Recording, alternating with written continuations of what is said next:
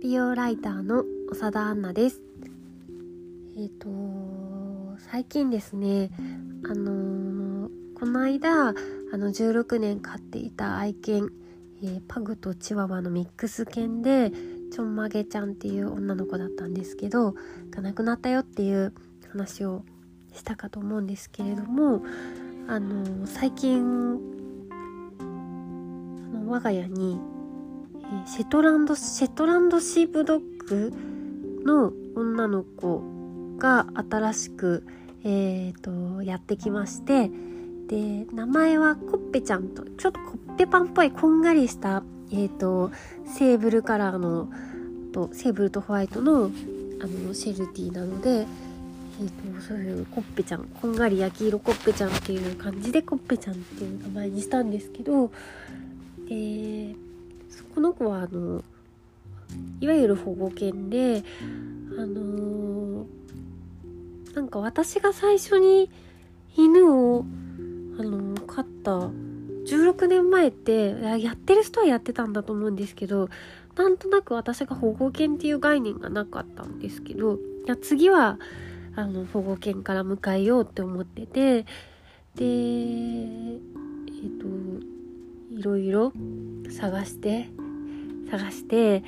なんかこう会いに行ったり譲渡会に行ったりいろいろしてたんですけど最終的には今の子になったんですけどうーんとあの繁殖引退犬って言ってえっ、ー、と子犬のお母さんとして何年かこう働いてそれをであの引退してブリーダーさんから放出されるっていうようなあの繁殖引退犬っていうんですけどあの保護犬のうちでも繁殖引退犬でで、えーと、6歳の子なんですよね。であの今年の6月から団体的に段階的にあの動物愛護法が改正されてなんか大きなケージで飼おうとかこんくらいのえーと、犬の頭数にはこのぐらいの人数でやろうとかなんかいろいろなんかより、あの動物の福祉のために、えーと、法律が厳しくなったんですけれどもなんか一方でその煽りでちょっとえっ、ー、となんだろうそういうなんか犬が面倒見られない犬が余ってしまうみたいなのが確か13万頭とか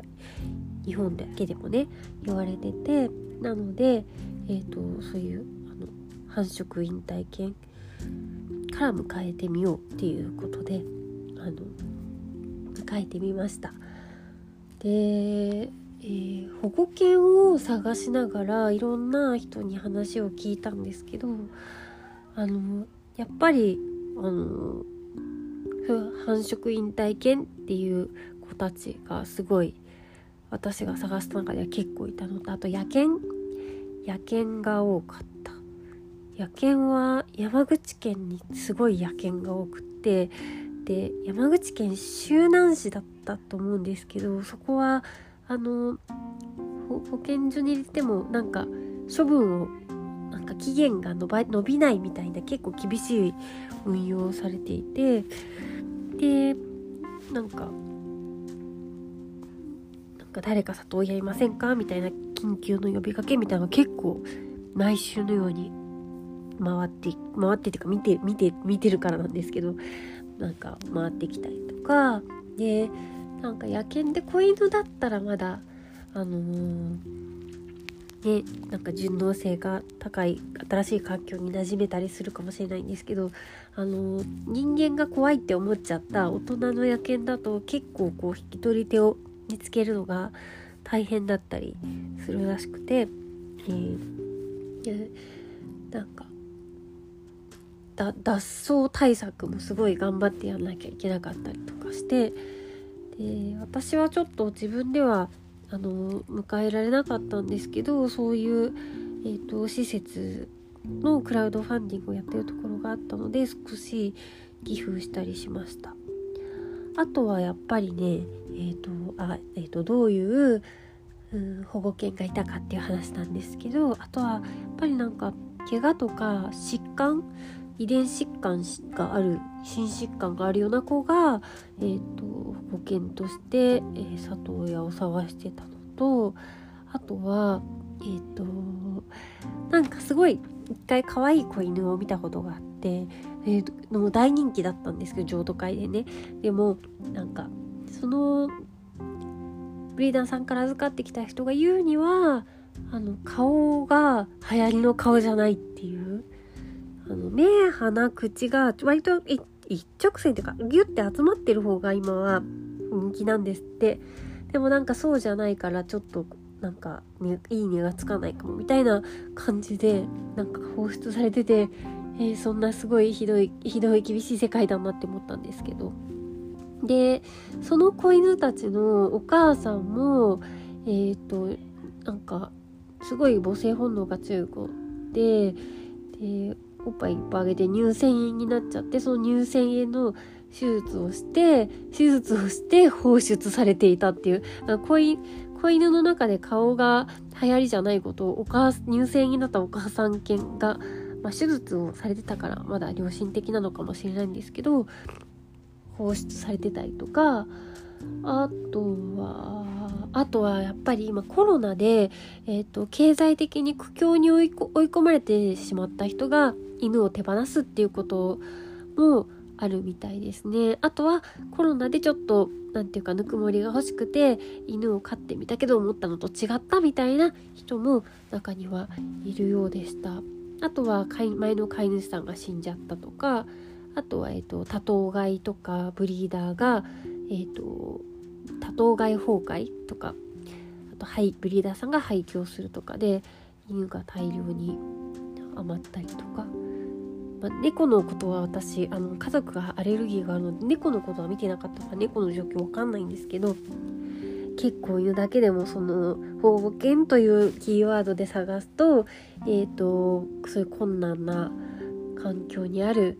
犬たちがうん、圧倒的に余っていて圧倒的に、えー、ね、新しい家族を探してるっていう実情がすごく分かりました。でうちに来たコッペちゃんはすごくすごくおとなしくってっていうのはなんかあのー、私は結構多少犬があのわやわやした子でも大丈夫なんですけどうちはえー、小6の娘が割とこうあの吠えたり噛んだりするワンちゃんになんかちょっと苦手っていうところがあったのでえっ、とそうなんかちょっといいかなって思った子のところで話を聞いたら、えーと、ちょっと噛んじゃう子なんですよって聞いてあそっかじゃあちょっとうちはこういう状況なんで難しいかもみたいに断りかけたら、えーとでもすごいおとなしくって。て優しい子もいるんでちょっと候補を送りますみたいな感じで、えー、送られてきた子の中にあのコッペちゃんがいてそうでコッペちゃんはすごく優しくてもうあのー、無言無言無音。でなんかやっぱりケージの中でケージとかサークルとかか囲いの中で飼われて飼われていたブリーダーさんで飼われてた子なんでなんかやっぱりその家の中でフリーで過ごすみたいな感覚が、えー、もう6年その生活をしてたかちょっとなんかまだ分かんないのかなっていう感じでそう今結構見守りながらちょっとだけ慣れてきたかなっていうおとなしいので何か困ったことがあるとかおしっこシートにおしっこできるとかとかはまだないんですけど困ったこととか特にないけどあまりにも手がかからなすぎてこう何て言うかけなげすぎてもうなんかどう考えても幸せにしなきゃならないけどならないなっていうふうに今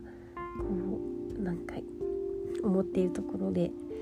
でなんか朝起きて犬がいる。夜寝る前に犬がいる。やっぱり犬がいるっていうのはすごくあのー、自分の気持ちとかあの暮らしとして最強な状態だなっていう、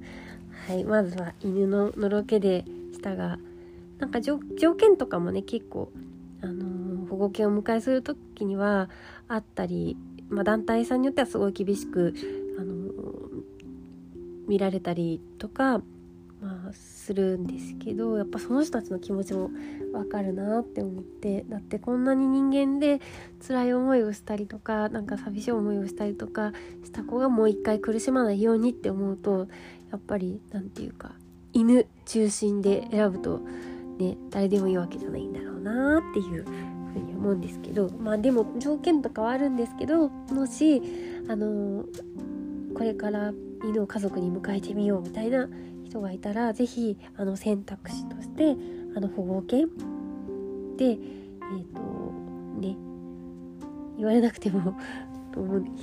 そうするよっていう人もそうだけどで保護犬を是非選択肢に入れていただければと思います。というわけで今日はその犬ののろけを長々と話してしまったんですけど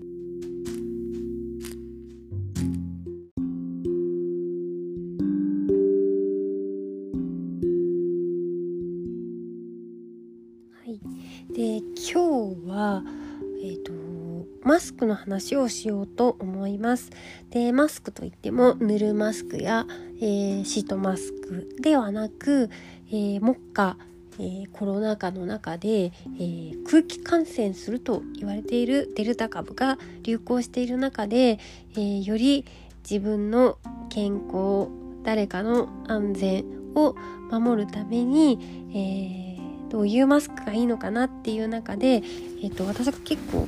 あのー、うんと結構ねあの海外の、うんと、ドクター博士系のドクターですよね。あの感染症の専門家の、えーと情報をツイッターで翻訳されている方がいてで私はその人の、えー、投稿を見て、えっ、と、どうもね、えっ、と、私はずっとユニチャームの超快適を毎年愛用してたんです。あの、超快適だから。あの、肌がね、辛くならないから。けど、その、まあ、布マスクとかウレタンマスクは、あの前からね不織布に比べて、えーと、フィルター機能が低いというふうに指摘されていたんですけれども、えー、私はずっと不織布マスクを使ってたんですけれどもそれよりも、えーと、デルタ株だと,、えーと、不織布でも感染することが不繊維膚でいいのかな、うんでも感染することがあるから、えっと、できれば後期のマスクがいいと。で N95 っていう結構すごい大掛かりなあの何、て言うのあのなんか映画アウトブレイクとかそういうなんかバイオハザードとかなんかわかんないけどそういう感じの結構大掛かりなマスクこれも実はうちにあるんですけどあのね何の時買ったんだっけ？あの鳥インフルエンザかなんかが流行った時に前買ったやつがあるんですけど、まあ、機密性が高くてとてもあのカラスティングになったみたいな感じで結構大げさ感があって、まあ、日常生活に使うには結構特に夏は厳しいかなっていう感じなんですけどそれが無理なら、えー、KF94 とかがいいよっていう風に、えー、言われていてでえー、っと KF94 を、えーと、買いました。KF94 ってコリアンフィルター94っていう意味ででなんだろう。こう普通のマスクがこう前だけ押さえるんだとしたらこう鼻のなんていうか立体構造になって口元がちょっと浮いてえっ、ー、と鼻に接するこう天井のところと顎に接するえっ、ー、となんていうか床の床の部分っていうんでしょうか。なんかこうなんていうかこう立体的になってるんですよね。上も鼻の上も顎の下も結構きちっと覆うみたいな感じにな構造になっているもので。でなんか結構撮影現場とかでつけてる人がいたりしたんですけど私はずっとあの超快適を信じ続けて続けていたので超快適からの卒業ってことで KF94 をあのすごく、うん、じゃあ何がいいのかなっていうふうに探してみたんです。で一つは一つはえっ、ー、とララっていうところの KF94 高性能マスクっていうのであのー、あアバン違うアバンティっていう会社かアバンティっていう会社がやっているえっ、ー、とララっていうブランドなのかな。で、これは、えっ、ー、と、日本企業で初めて、えっ、ー、と、韓国食品医薬品安定所認証を取ったマスクっていうので、あとアマゾン、アマゾンとか、えっ、ー、と、楽天とかヤフーショッピングとかでも売っているものですね。で、最初はこれを買いました。で、結構もう、1月の時点で20万枚とか売れてるか、かなり売れてるマスクですね。で、最初の、私が一番最初に買ったのって、いつだったかな ?8 月の、8月だな。8月の頭の方に買った時は、あの、アマゾンとかに潤沢に在庫があったんですけど、今結構、あの、品切れが続いていたりするみたいです。で、えっと、これがいいのは全部、あのー、名前、なんか、えっと、名前もそうだし、注意書きとかも全部日本語で書かれていて、で、やっ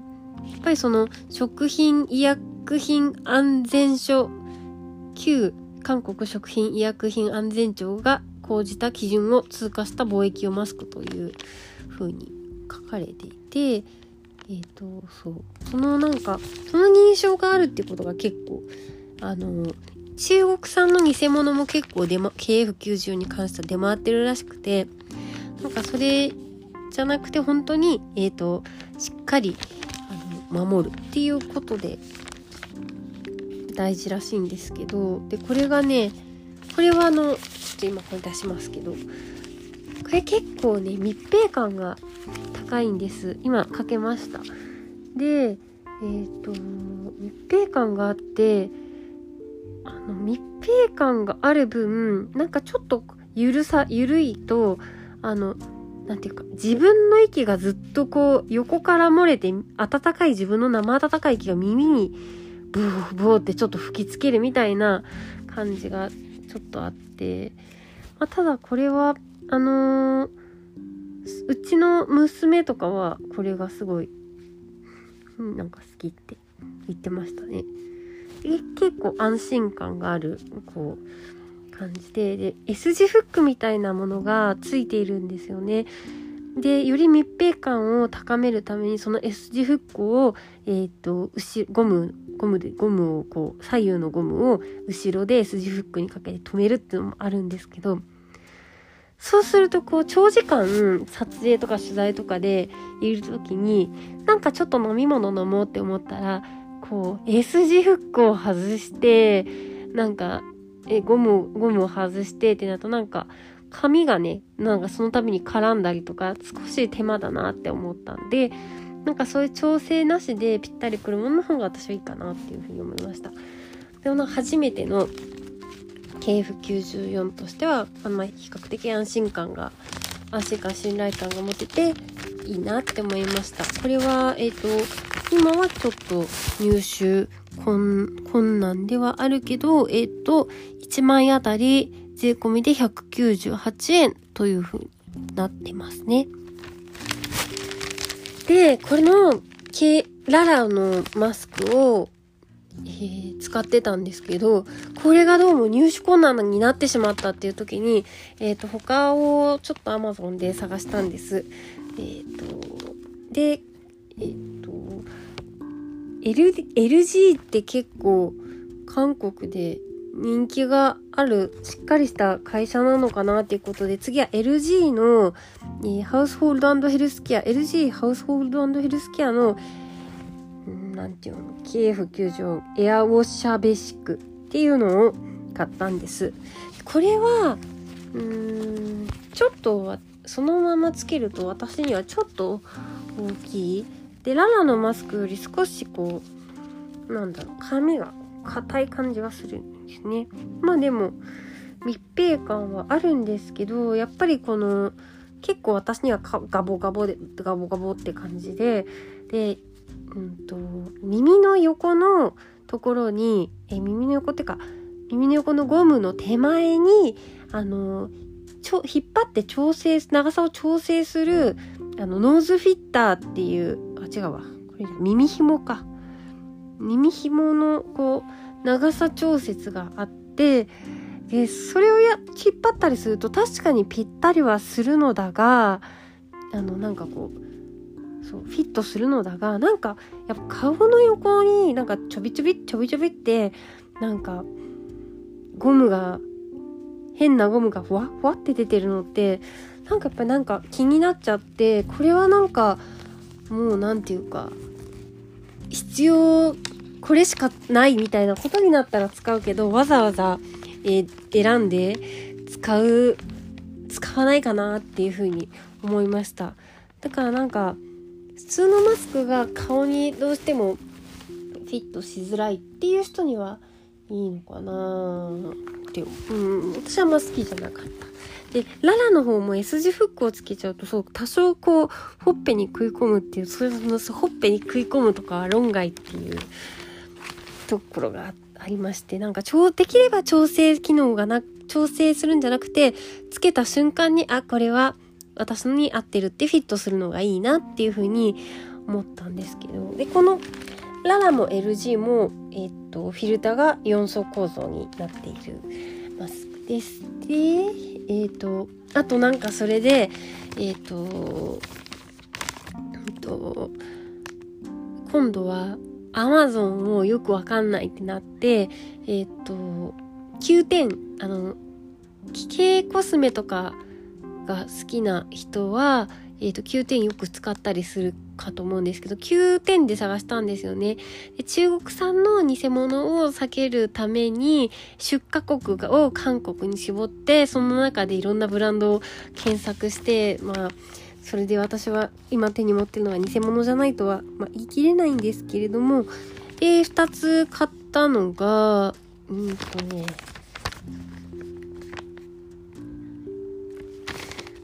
これはなんか別に良くも悪くもなかったんだよな。ハンマウムでいいのかな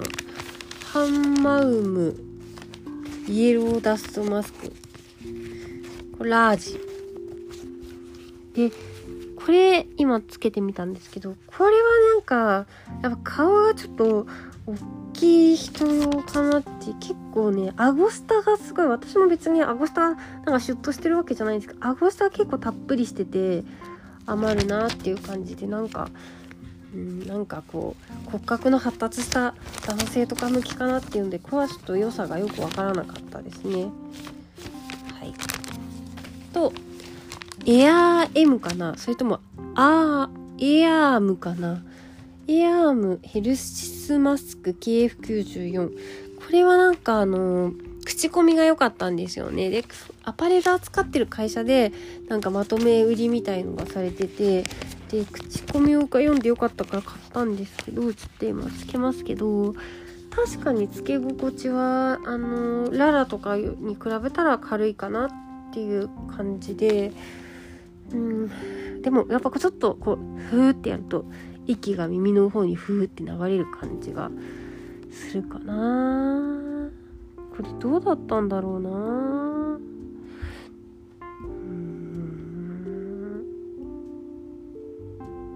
悪くないですね。今やってるけど。悪くはないがなんかこうなんか表示表示があっさりしてるのがちょっとなんか4層であるとかなんかそういう風に書いてないのがちょっとうんなんかカジュアルすぎていや若干不安になるっていう感じなんですけどこれ悪くないですね。なんかちょっとお出かけみたいな時はこれを使うのがいいかもしれないです。たくさん入ってて安かったし。うんなんかこれはちょっとどうなのかわからない。本物なのかわからない。で私が今回一番いろいろ試してすごいわこれはいいわって思ったのが KF94 プレベントっていう書いてあるものでプレベントで検索すると出てくるんですけどこれはえっと4層フィルターではあるのですがなんか一番フィット感が良くてつけ心地も、まあ、比較的軽くて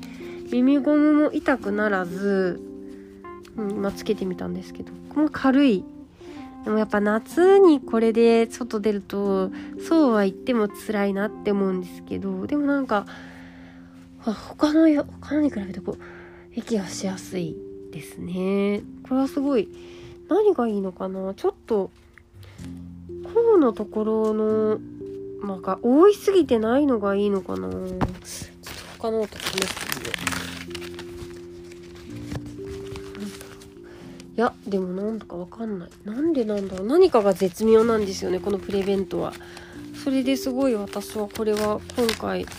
あの今回というかいろいろ試した中ですごく気に入って今後はこれをあの入手困難になるまではこれをメインに今後は買ってこうかなっていう思っています。すごいおすすめです。であとなんかその SNS で K-POP にすごい詳しい、えー、人があのこれが今の最新型だよみたいな感じであの言ってたのがバードバーズフィットっていうやつですね。これはねすごい不思議であこれがちなみに最後なんですけどかなり薄手です。で、フィルターが今まで紹介したのは、え、ー、と、4層だったんですけど、これは3層だけど4層と同じぐらいの、え、ー、と、遮断効果、えー、フィルター効果があるよっていうもので、結構こう顔を、うんと、スポッて覆う感じです。あのなんだろう。他のよりかは、なんかこう、1枚でスポットを覆うみたいな、鼻から顎までスポッとこううんとなんかシームレスで覆うって言えばいいのかみたいな感じですね。で確かにつけ心地は軽い気がするがやっぱ口の前のスペースっていうのはあのよくある KF94 の方がなんかスペースが感じてこっちの方がちょっと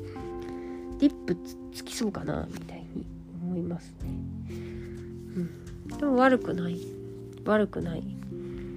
確かにちょっと軽いような気がして耳のゴムも他のものはちょっと丸ゴムみたいな感じです。これはちょっとフラットな柔らかいなんか肌当たりのいいゴムで少し優しいのかも。でうんでもなんかばなんかこうスーハーして今スーハーしてどうかどうなのかちょっと検証してんだけどなんかスーって吸った時にちょっと髪がスーって一緒にスーってピコピコ動く感じがなんかちょっと気になるかなっていうのはありますね。うん。そう、でもこの耳のゴムが優しいかな。でも悪くはないです。うん。なんか洗練されてるのって感じですね。うん。ちゃんと、これは、ちゃんとうん、洗練されてるって感じがします。これはね黒もあるんですよ。黒もあってで私は顔がねぼんやりしてるからかもしれないんですけど黒のマスクしたらなんか思った以上に似合わなくってなんかなんかなんかうん。なんかたまにはファッションに合わせて黒いマスクしようかなって思ってみたけどなんか黒いマスクあんま似合わないなって思ったけどたまには気分を変えていいのかなってこのバーズフィットにはあのブラックもあるんですよね。なかなかちょっと今までずっと白一択だったのでこういうブラックバーズフィットはブラックもあるよっていうのでちょっとまあちょっと悪い感じがしてかっこいいかっこいいかもしれませんね。というわけで全部で123 4567種類のマスクをえっ、ー、と、KF94 マスクを試してみたんですけど、私が一番いいなって思ったのは KF94 プレベントという商品でした。うん。リピートしたいと思いました。しかもなんか撮影とかに行った時にあのなんかちょっと多めに持ってってこれが私は結構好きだったよって人にもあの布教したりしています。というわけで今日はコスメじゃなくってえー、あのコスメ以上に欠かせない存在になってしましまった、えー、マスク。しかも、えー、デルタ株にもある程度の、え防御防御効果があるのではというふうに、あの、各国の専門家が言っている KF94 についてお話ししました。で、なんか国とか地域によってはあのー、マスクもね、えー、ウレタンはダメですよ布はダメですよこういうマスクを使いあのプレプレミアムマスクみたいなの使いましょうみたいにせめて最低限でも不織布でっていう風になんかお触れみたいなのを出してるところあるらしいんですけどなんか日本は結構そういうのがまだなくってで結構その医療の人から最近そういうなんていうか声明みたいのが出されましたよね。なんか政府はそういうなんかお触れみたいのを出せっていうような。なんか何だったっけな。今ちょっと今ちょっと探ってます。